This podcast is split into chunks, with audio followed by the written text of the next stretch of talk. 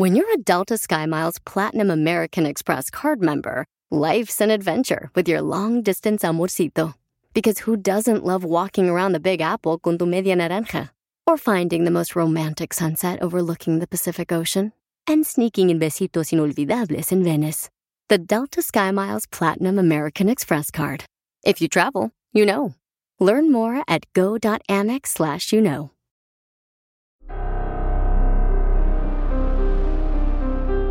En Código Misterio encontrarás temas relacionados con energías, cuarzos, sanaciones, meditación, ovnis, fantasmas, pirámides, misterios inexplicables, culturas antiguas y continentes desaparecidos. Pero también nos remontaremos al conocimiento de nuestros ancestros para vivir una vida más sencilla pero plena. Bienvenidos.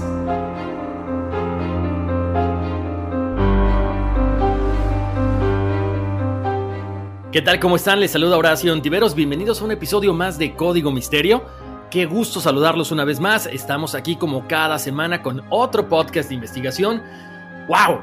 En serio que con este, este podcast que estuve investigando, se me puso chinita la piel. Por ahí me hizo recordar algunas, algunas vivencias del pasado. Claro, no tan fuertes como las que les voy a comentar el día de hoy. Pero bueno, sí, sí me hizo revivir algunas cosas, ¿no? Que me han sucedido ya anteriormente, que de hecho ya les he comentado. Ahí vamos a ir recapitulando algunas de estas situaciones, ¿no? Oigan, bienvenidos. Eh, gracias, gracias a todas las personas que, que, se están divirtiendo ahí con todas las cosas que publicamos en Código Misterio en Facebook y en Instagram. Ya saben, si de pronto ustedes ven algunas eh, fotos o algunos temas que no se han tratado a profundidad acá, es que son los que platicamos con el Tarzán los martes y los viernes en Radio Láser, enlazados allá con el Tarzán y sus jaladas en este show que nos da la oportunidad de platicar con no solamente con la gente que nos está escuchando aquí a través del podcast, sino con toda la, la audiencia que gusta del radio, ¿no? Entonces, bienvenidos, bienvenidos a intercambiar ideas a través de las redes sociales. Me encanta que me pregunten, me encanta que por ahí saquen sus teorías también conspirativas o conspiranoicas, como le quieran llamar.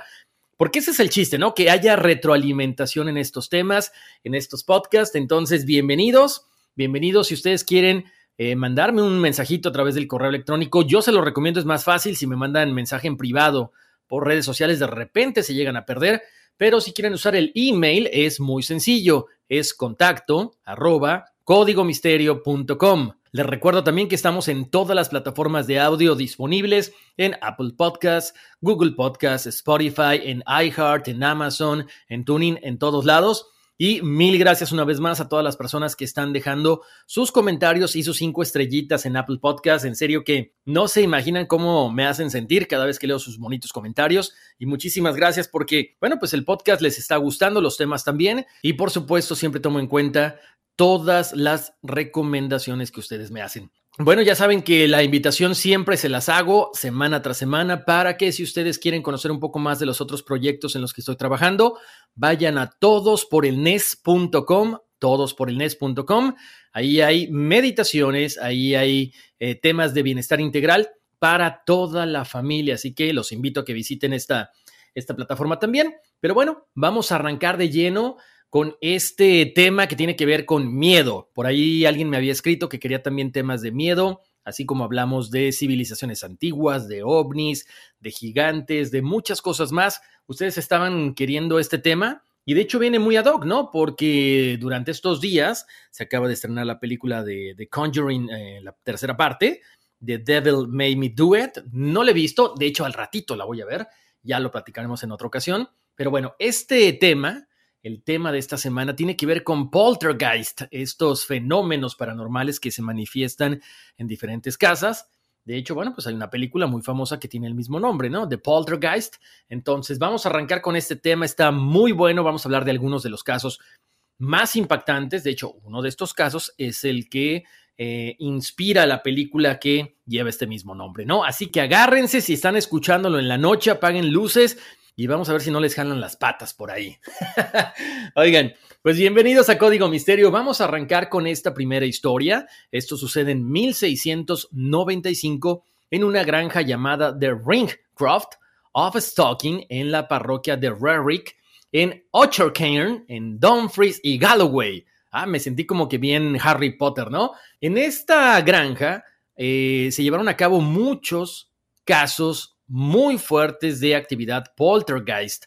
Esto fue en Escocia. Por cierto, si de repente eh, escuchan por ahí unas risas de niños o algunos ruidos o algunos golpes, no, no son poltergeist, no son fantasmas, son los vecinos que están haciendo mucho ruido mientras yo grabo el podcast. Bueno, ahora sí, no nos vamos a poner el sombrero de Indiana Jones, sino nos vamos a poner así como que el traje de Ghostbusters, ¿no? Y vamos a empezar a platicar acerca de estos fenómenos tan impactantes del poltergeist. Y vamos a empezar con esta granja que, como les comentaba, era propiedad de Andrew Mackey y su familia. Les cuento, el primer suceso, el primer incidente que no fue tan extraño aparentemente, pero sí de repente como que sacó de onda, como que a Andrew lo hace pensar que algo estaba sucediendo en su granja, es que una mañana todo su ganado, o sea, varias cabezas de ganado, se habrían logrado liberar de las ataduras durante la noche. Bueno, Andrew piensa que es algo muy extraño porque no es que fueran solamente 5, 10, 20 cabezas de ganado, sino que había sido todo el ganado que se había liberado al mismo tiempo. Entonces, bueno, dice, quizá fue la correa, quizá algo pasó, algo falló. ¿Qué es lo que sucede? Bueno, él regresa todo el ganado hasta su granja, checa las ataduras que estuvieran bien amarradas, las ata lo más fuerte que pudo, hace double check y a la mañana, ¿qué creen? Él se levanta, sale a revisar el ganado, sale a revisar la granja y una vez más se da cuenta de que el ganado había vuelto a escapar. Bueno, esto le preocupa, dice quizás sea algún ladrón de ganado. ¿Qué es lo que voy a hacer? Muy fácil, agarra todos sus animales y se los lleva a otra parte del rancho. Al otro día se levanta y descubre que uno de los animales que se había llevado a la otra parte del rancho estaba en la granja. Entonces se queda preocupado y dice, ¿qué pasó?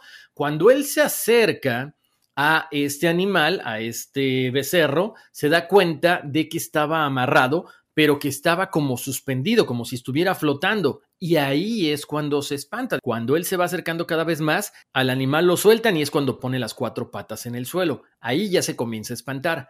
¿Qué sucede después? Bueno, el espíritu este que estaba soltando a los animales y que estaba haciendo levitar a uno, se pone cada vez más violento. Porque sucede que una noche, mientras toda la familia estaba dormida, de pronto hagan de cuenta que alguien adentro de la casa, en la parte de en medio de la casa, habían echado basura, pero una basura que entre hojas, entre cosas que apestaban muchísimo, era como una cuestión como si fuera como estiércol, con hojas, con muchas cosas que olían bastante mal, pero que además olían como si se estuvieran descomponiendo. En ese momento, cuando ellos empiezan a notar este olor muy, muy extraño, también se despiertan porque le habían prendido a las hojas, entonces la casa estaba casi casi ardiendo en llamas. Afortunadamente la familia logra salir, logran apagar este fuego y nadie resulta herido. Posteriormente, siguen los meses pasando y empiezan ahora a agredir más a la familia, pero cuando están dentro de la casa.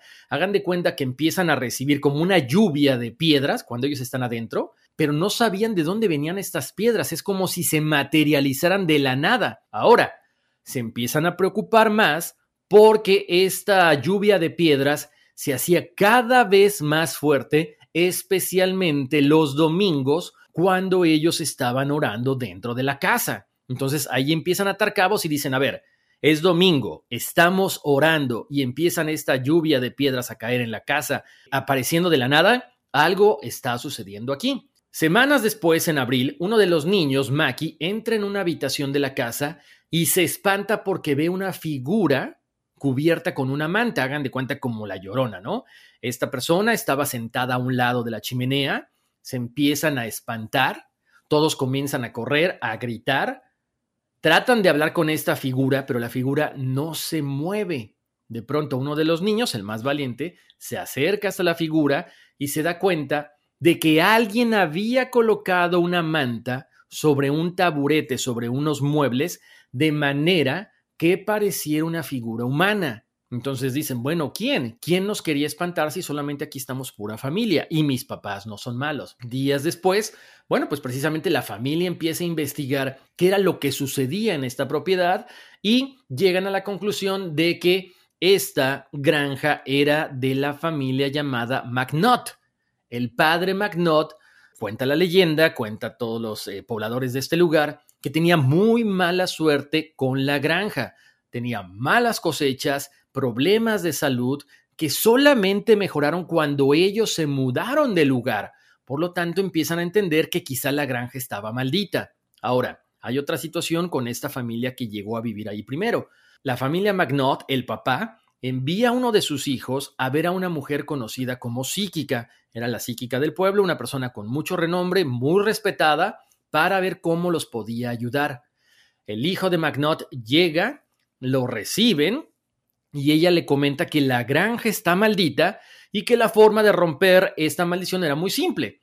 Cuando ellos entraran a la casa había una losa de piedra. Debajo de esta losa iban a encontrar un diente. Este diente tenía que quemarse para que la maldición en ese momento parara. Y si no lo hacían, esto continuaría de generación en generación. En ese momento el hijo de McNaught corre a casa para contárselo a su papá, pero ¿qué creen? Tan, tan, tan. O sea, todo estaba para que no llegara. En el camino se encuentra un equipo de reclutamiento del ejército y en ese momento lo alistan y se lo llevan. O sea, él imploró, pidió que por favor tenía que ir hasta la casa de su papá a dejar este mensaje. Le dijeron, no, estamos en plena guerra y tienes que enrolarte ahorita mismo en el ejército. Bueno, eh, el hijo de Magnot es enviado a la guerra y ahí conoce a una persona que, muy curioso, porque resulta ser que iba a la misma parroquia que él, muy cerca de la granja. Este muchacho, John Reddick, resulta ser que estaba a punto de irse a su casa por un permiso especial. Entonces, bueno, el hijo de McNaught le dice a John Reddick que por favor le comente a su papá el mensaje que le dio la psíquica para que puedan mover esa losa, sacar ese diente y acabar con el maleficio. Tiempo después, cuando John Reddick llega a la granja para contarle todo al señor McNaught, se da cuenta de que había sido demasiado tarde. El señor McNaught había muerto, quizá como resultado de la maldición. En ese momento, John Reddick decide no molestar al nuevo propietario, pero sí va con el ministro local. Le da el mensaje de la psíquica y bueno, en ese momento se empieza a regar todo este chisme y corre de boca en boca. El nuevo propietario se entera y encuentra esta losa que la psíquica había dicho y encuentra, no saben bien si era exactamente un diente o un trozo de hueso. Lo que sí es que siguió las indicaciones, quemó esta cosa que encontraron debajo de la losa y a partir de ese momento nada sucedió en la granja. Pasan los meses y el ministro decide hacer una visita a la casa para ver cómo están las cosas. En ese momento, se da cuenta de que todo está tranquilo, pero cuando se da la vuelta, empieza a escuchar cómo piedras caen encima de la casa y él declara que piedras salidas de la nada empezaron a caer sobre la casa. Imagínense, él era ministro, él está visitando esta casa en domingo, entonces se dan cuenta de que este espíritu maligno había regresado a molestar a la nueva familia.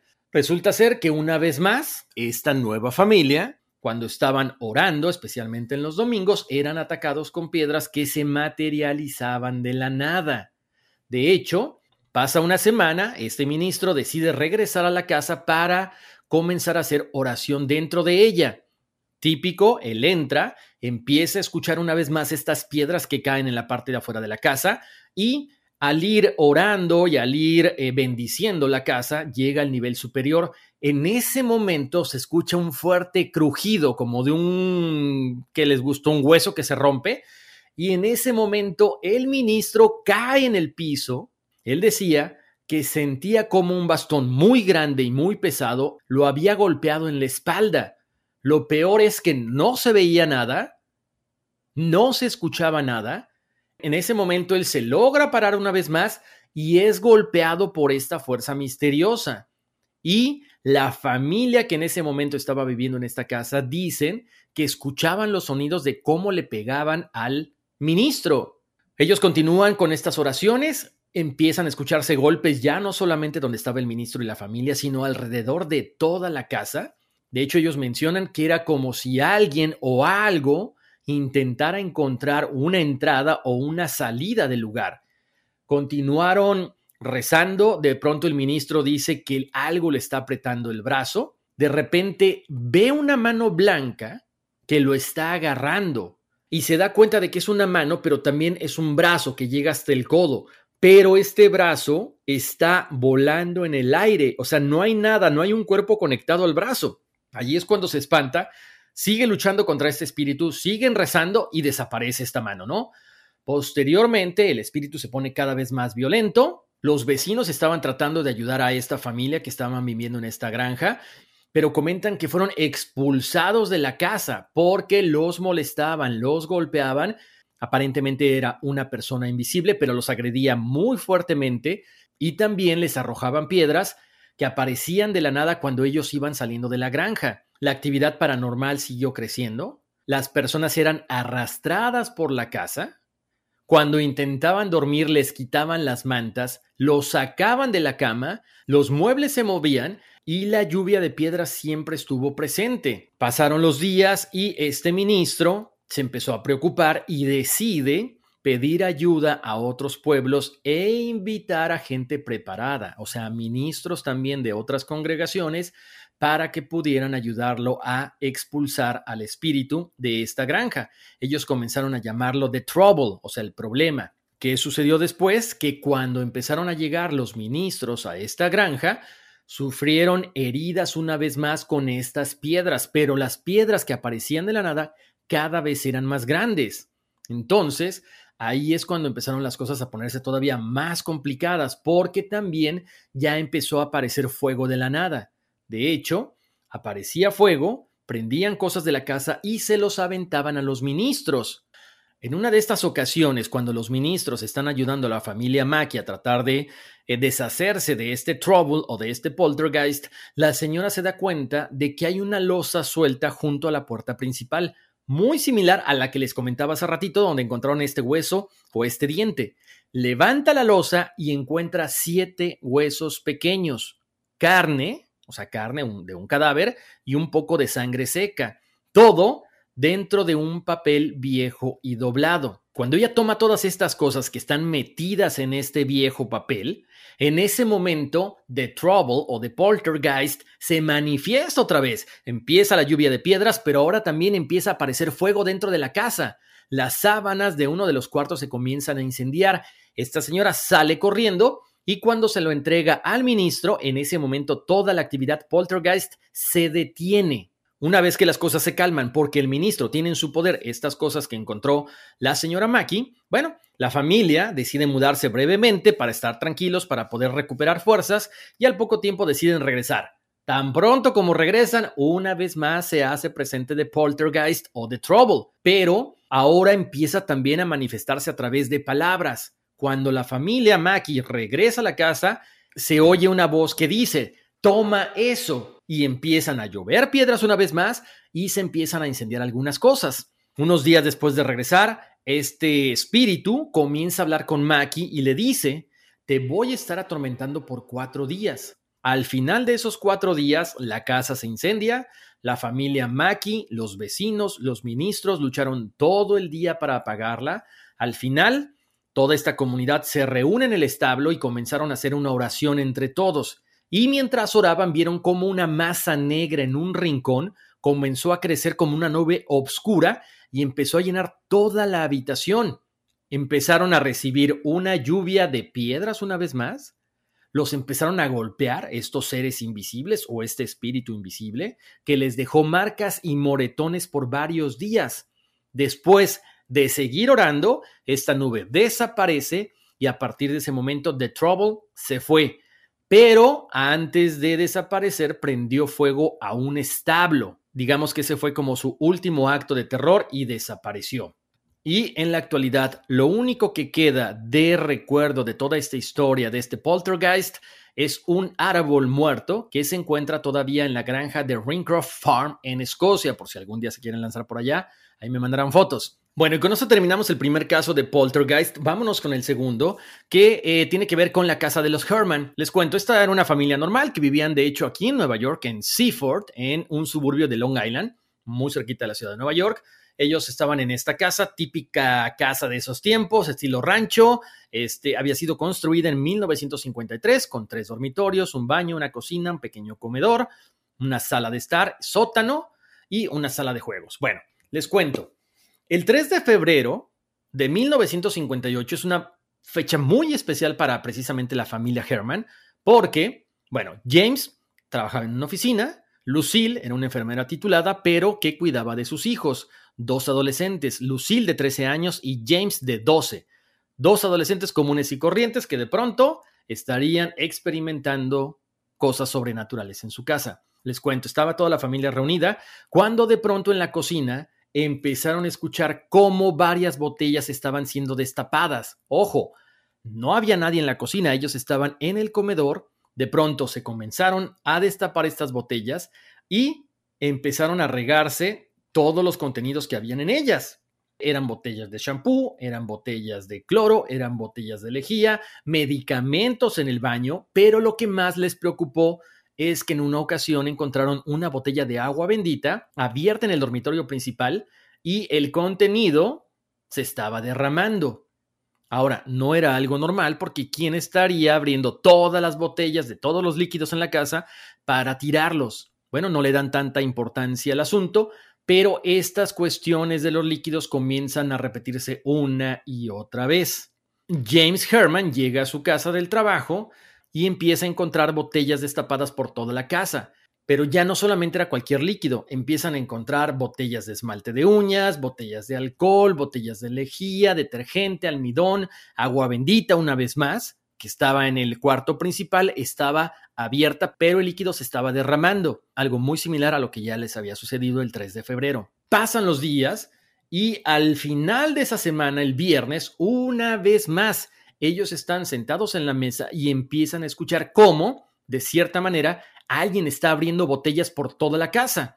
Él, eh, en este caso James, piensa que quizás sea su hijo, que bueno, que está en la adolescencia, está tratando de llamar la atención y decide comenzar a observarlo para ver si él era la persona que estaba haciendo todas estas maldades. James empieza a seguir por toda la casa a su hijo Jimmy y se da cuenta de que él no está haciendo nada malo. De hecho, en una de esas mañanas, James llega a llamarle la atención a su hijo Jimmy cuando se está lavando los dientes y le dice que porque está destapando todas las botellas de la casa. El niño le dice que no, que él es inocente, que no sabe de lo que está hablando, que él sería incapaz de hacer esto.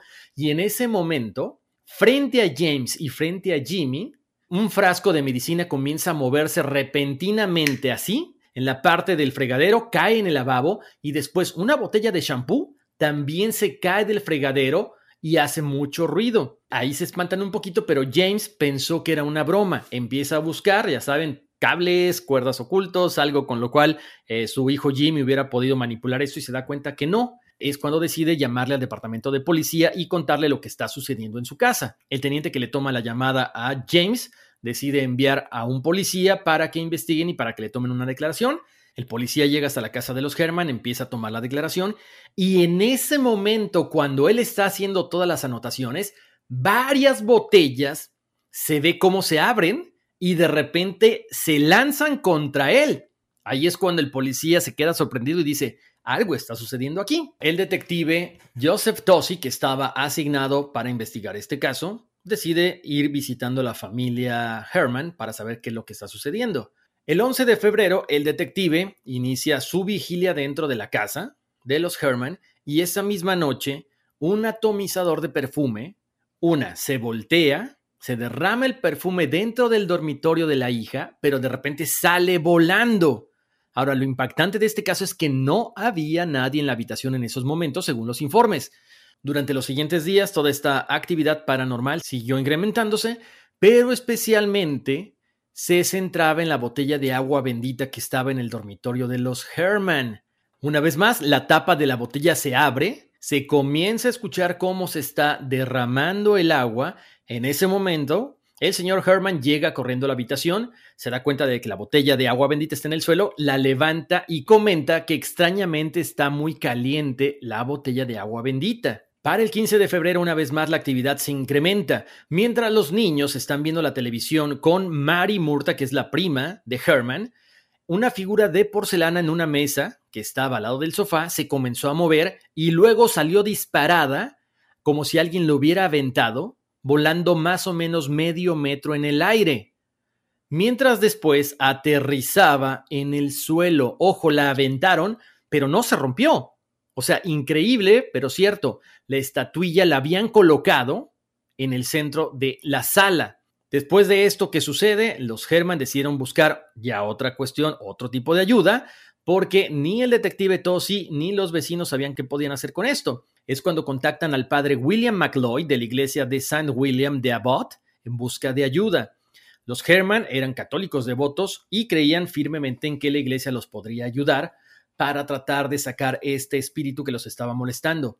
El padre McLeod fue a la casa, roció agua bendita por cada una de las habitaciones, pero este ente o este espíritu llamado Popper no quería irse. Dos semanas después de que hubiera aparecido por primera vez este ente en la casa de los Herman, ya las noticias estaban por todos lados de que con esta familia se presentaban sucesos paranormales. Ya los periódicos, las estaciones de radio y televisión sabían lo que estaba sucediendo ahí había mucha publicidad, de hecho ya se estaban incluso sacando noticias en revistas tan importantes como Time y como Life.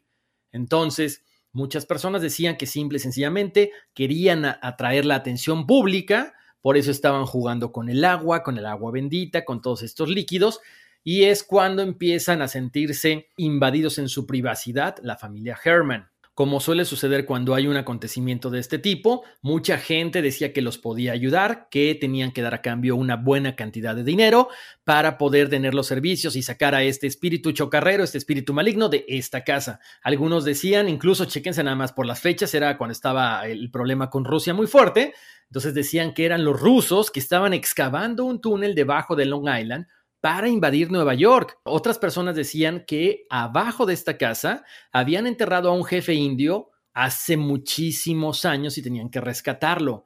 Otras personas les llamaban a medianoche y les decían, arrepiéntanse, o les decían, los rusos, los Sputniks están aquí. O sea, era una situación bastante complicada para ellos. Mientras tanto, mientras ellos trataban de sobrellevar toda esta situación, pues la gente seguía apoyándolos, seguían supuestamente orando por ellos, pero las cosas sobrenaturales seguían sucediendo. Incluso hasta llegaron científicos de diferentes universidades, de diferentes laboratorios. Trajeron eh, equipos de radiestesia, trajeron todo tipo de aparato moderno para saber qué es lo que estaba pasando, pero no, no encontraban ninguna explicación lógica. El expediente del policía de Tosi se hizo cada vez más y más y más grande. De hecho, se comenta que en un momento, mientras el policía estaba bajando las escaleras del sótano con uno de los niños, con Jimmy Herman, una estatua de bronce de un caballo que pesaba alrededor de 100 libras voló por el sótano y golpeó al detective en las piernas. Ojo, no había nadie ahí, solamente Jimmy y el policía. Por lo tanto, ya había un testigo de lo violento que podía ser este poltergeist o este popper. Bueno, chéquense nada más. Se había consultado hasta con la Fuerza Aérea si de pronto los aviones supersónicos que pasaban cerca de ahí podían estar interfiriendo con todas estas cosas que se movían. Obviamente los inspectores dijeron que no, que no había forma. Después llamaron a la compañía de luz, a la compañía de gas y no había nada que pudiera explicar lo que estaba sucediendo. Como les decía, las cosas se seguían moviendo. Figuras de porcelana, muebles, todo tipo de cosas se movían en la casa de los Herman. Para el 20 de febrero, los hechos se tornaron aún más violentos porque otra estatuilla que tenían ellos se estrelló contra un escritorio. Luego una botella de tinta salió volando la tapa, se elevó en el aire, salpicó el contenido en la pared y después una azucarera terminó volando de la mesa mientras todos estaban ahí presentes. Esa noche la familia dijo que ya no podían más, estaban verdaderamente cansados, salen de la casa para dormir en otro lado y el policía de nombre Tosi se queda ahí a pasar la noche, a velar, a ver qué es lo que estaba sucediendo y transcurrió una noche sin problemas, sin nada sobrenatural. Ahí se dieron cuenta de que quizá la familia Herman eran los que estaban atrayendo precisamente este espíritu que no los dejaba en paz. Para el 24 de febrero comenzaron a moverse una vez más los muebles. Mientras Jimmy estaba estudiando, estaba haciendo su tarea, su tocadisco se levantó y se movió 15 pies por la habitación. Ellos tenían una pequeña estatua de la Virgen María que voló más de 12 pies, golpeó el marco de un espejo en el dormitorio principal, una estantería llena de enciclopedias, llena de libros, se cayó, una pieza central de vidrio pesado de la mesa del comedor salió volando, pegó en un armario para terminar rompiéndose en medio del comedor. Luego, un globo terráqueo que estaba precisamente en el pasillo de la habitación de Jimmy salió volando. Todo esto frente a los ojos de un fotógrafo de un periódico llamado John Gold de London Evening News, que fue testigo de cómo todas estas cosas estaban sucediendo frente a sus ojos. El interés por parte de científicos, de la prensa y demás siguió despertando mucho morbo y posteriormente el doctor Ryan viaja hasta la casa de los Herman para tratar de entender qué es lo que está sucediendo. Si estos eh, actos sobrenaturales eran a causa de un fantasma, a causa de este poltergeist, o que quizá los adolescentes estaban despertando un tipo de psicocinesis porque estaban en la pubertad, o sea, mover cosas con la mente. Bueno, deciden hacer experimentos y no, definitivamente se llega a la conclusión de que no eran los adolescentes que estaban ahí. Un mes después de que todo esto se iniciara, de que Popper o el poltergeist se manifestara por primera vez, comenzaron una vez más a presentarse todos estos fenómenos. Primero, un plato saltó del armario de la cocina y se rompió en el suelo. Luego, una mesa de noche se volcó en la habitación de Jimmy. Luego, un florero se movió por toda la mesa del comedor y saltó por los aires y también una estantería apareció volcada en el sótano. Posteriormente, para el 10 de marzo, mientras estaba la señora Herman, Jimmy y Lucille, o sea, los hijos, ellos estaban en su casa porque el papá James Herman estaba de viaje. En ese momento, ellos escucharon un fuerte estallido en el sótano, bajaron rápidamente a ver qué era y descubrieron una vez más una botella de lejía que estaba completamente destapada, o sea, había explotado. No se sabe por qué, pero con esta explosión de la botella de lejía llega el fin de este poltergeist. Se dice que hubo un registro de 67 disturbios registrados entre el 3 de febrero y el 10 de marzo.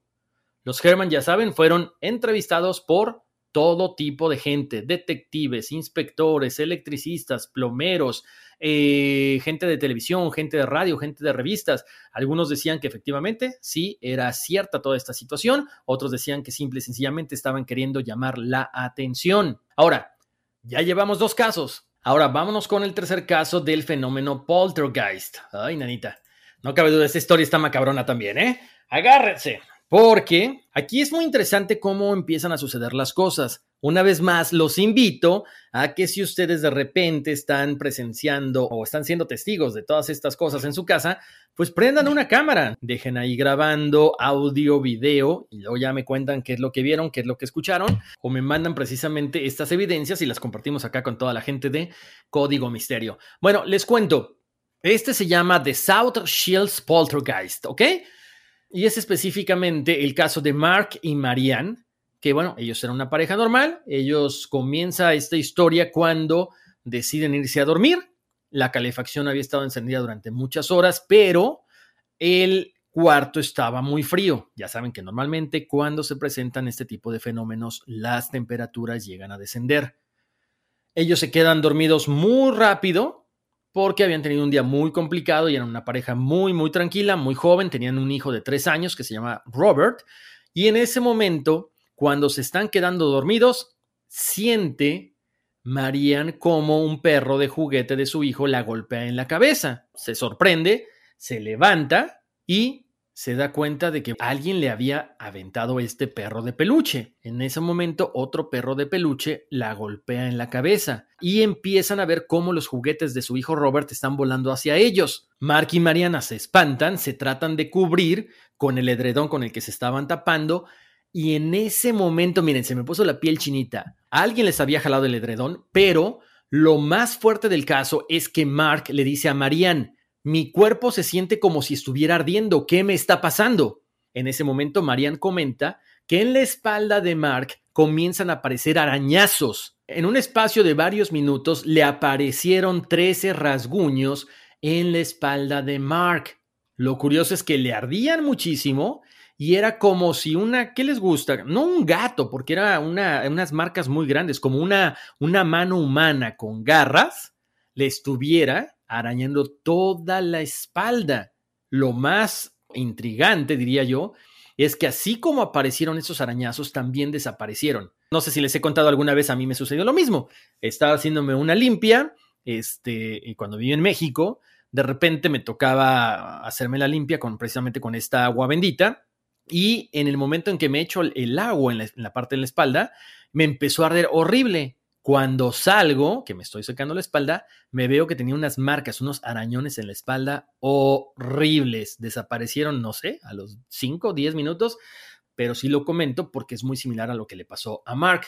Durante los meses siguientes, la familia de Mark y Marianne sufrieron muchísimos fenómenos paranormales. De hecho, fue una cuestión muy violenta porque, como les decía, una, los peluches eran aventados hacia ellos pero los baños se comenzaron a llenar de sangre, o sea, los, excusados, los inodoros. Este es uno de los casos más impactantes del siglo XXI, porque también, no es de broma, pero se los voy a decir, era como un poltergeist o un fantasma que le gustaba la tecnología, porque incluso llegó a mandar mensajes de texto muy amenazadores a Marianne. Toda esta historia está completa en el libro de Poltergeist de South Shields, es contada por dos investigadores paranormales que se dedicaron a escribir eso en el 2006. Ellos eran Hallowell y Richson. Estos dos investigadores estuvieron en contacto con la pareja por varios meses y de hecho tienen fotografías, tienen videos de todo esto que sucedió. De hecho, hay un incidente muy particular donde ellos fotografían y toman video a una botella de plástico que se balancea sobre la mesa en una posición diagonal, o sea, con una de las esquinitas, o sea, en una posición no natural. Eh, chequen las fotos ahí en Código Misterio, ya están ahí, por supuesto, para que vayan imaginando, pero también vayan constatando lo que yo les estoy diciendo. Como les decía, estos dos investigadores pasaron mucho tiempo con la familia, con esta pareja y con su hijo Robert, para tratar de descifrar qué es lo que estaba pasando. Y sí, efectivamente, era una entidad malévola la que estaba presente en esta casa.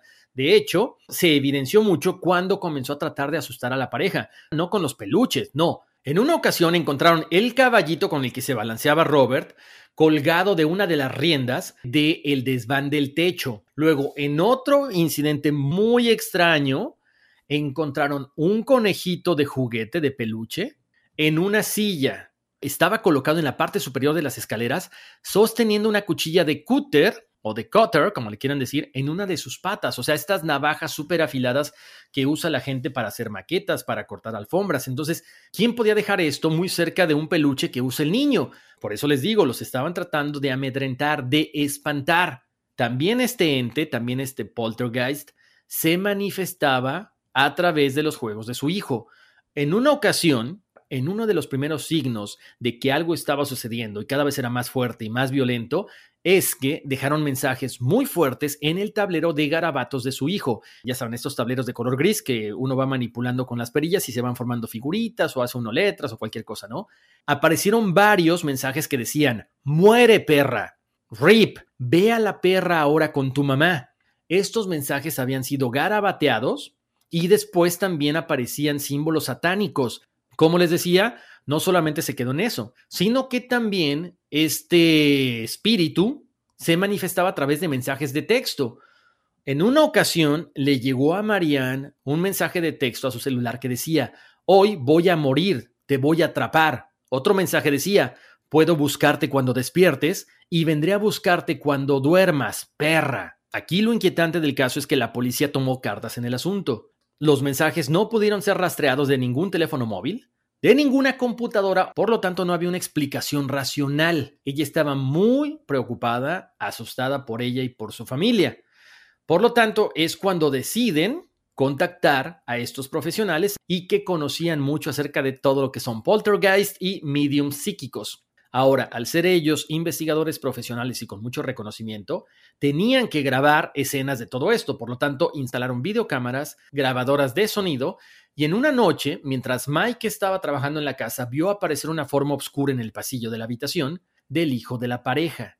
Marianne también lo vio y gritó. Mike decía que la entidad caminó lentamente desde el baño, cruzó el pasillo hasta el dormitorio. Cuando pasó junto a la puerta de la habitación del hijo, de Robert, se detuvo y lo miró con frialdad. Su rostro no tenía ojos, nariz o boca. Era un ente frío y amenazador. Sentí como si se estuviera enterrando en mi alma. Era grande, tal vez de dos metros de altura, y negro como la noche. Era una silueta tridimensional que irradiaba pura maldad. Obvio, Mike estaba tan sorprendido, no logró encender la cámara a tiempo, pero sí tienen la prueba y bueno, son testigos de que todos lo vieron. Y eso era suficiente prueba de que sí existía esta entidad. Unos días después, apareció, pero en esta ocasión atacó a Mark. Muy similar que la primera situación, Mark sintió que la entidad se acercaba y comenzaba a bajarle las garras por la espalda. Se podía ver cómo se formaban los arañazos, comenta Mike. Primero una mancha roja alargada, luego rasguños bien definidos. Los cortes comenzaron a aparecer en el lado derecho de su espalda, inmediatamente sangraron y la piel de Mark comenzó a cambiar de color. Se comenzó a oscurecer como si se estuviera quemando por el sol. Él dice que nunca en su vida había visto ese tipo de arañazos de poltergeist, nunca nada como eso. Los investigadores comprobaron que en sus cámaras de video habían captado el ataque de este ser. Obviamente, los arañazos que yo les pongo ahí no se ve tan claramente, están difuminados porque precisamente Mark tenía un tatuaje y no quería que fuera reconocido por este, por lo tanto se ven un poquito borrosas las imágenes, pero chequenlas. Mucha gente sigue pensando que esto fue un engaño, pero bueno, aquí están los dos investigadores que dicen no, en esta ocasión tenemos todas las pruebas para decir que esto fue real. Otro día, un grupo de seis investigadores paranormales fue testigo de un ataque a Mark. Ellos vieron cómo la vaquilla flotaba, cómo había algunos adornos que se movían por sí mismos y salían volando de una habitación a otra, y además se escuchaban sonidos fantasmales que se emitían a través del monitor de bebés de este Robert, del niño. Ahora, también los investigadores observaron cómo las puertas de los armarios se abrían, las cortinas se balanceaban, la colcha de la cama se movía y la pareja se asustó más cuando el propio niño desapareció. En una ocasión lo encontraron tirado en el suelo, bien envuelto en la colcha de su cama, con una mesa de plástico encima. El niño parecía estar dormido, pero ¿qué creen? Tan, tan, tan. Tenía los ojos bien abiertos, como si estuviera en trance. En otra ocasión el niño parecía haber desaparecido por completo y después lo encontraron en un armario bien envuelto en una manta. Imagínense si se lo hubiera llevado este ente a otra dimensión, ¿qué es lo que hubiera pasado? Todo esto fue captado en cámara de video por estos dos investigadores. Y este es uno de los casos con más evidencias más fuertes que ha existido acerca del fenómeno poltergeist. Me encantaría escuchar todos sus comentarios y se dan cuenta, wow, o sea, a todas estas familias les fue bastante mal, no necesariamente porque jugaron a algo, sino simple y sencillamente quizá este espíritu, este poltergeist, estaba atado a ellos o estaba atado precisamente al lugar donde ellos estaban viviendo. Vayan a las redes sociales, chequen las fotos, coméntenme ahí. Si tienen alguna cuestión un poquito más larga, escríbanme a contacto arroba código misterio y por supuesto los invito una vez más a descargar el podcast en todas las plataformas de audio Estamos en Apple Podcast, Spotify, Google Podcast, TuneIn, Amazon, iHeart y en las aplicaciones donde ustedes puedan dejar un comentario, un review, se los voy a agradecer. Califíquenme con cinco estrellitas o más. Y bueno, eso es todo por esta semana. Les mando un abrazo muy grande, muchas bendiciones y nos escuchamos muy prontito. Y vámonos, que aquí espantan. I'm Chris Hahn, the Aggressive Progressive. Check out a new episode of the Aggressive Progressive podcast every Tuesday. You know, the election is heating up just as the year is winding down. Stick with me. I'll tell you the truth as I see it. Download the Aggressive Progressive on Pandora or wherever you get your podcasts.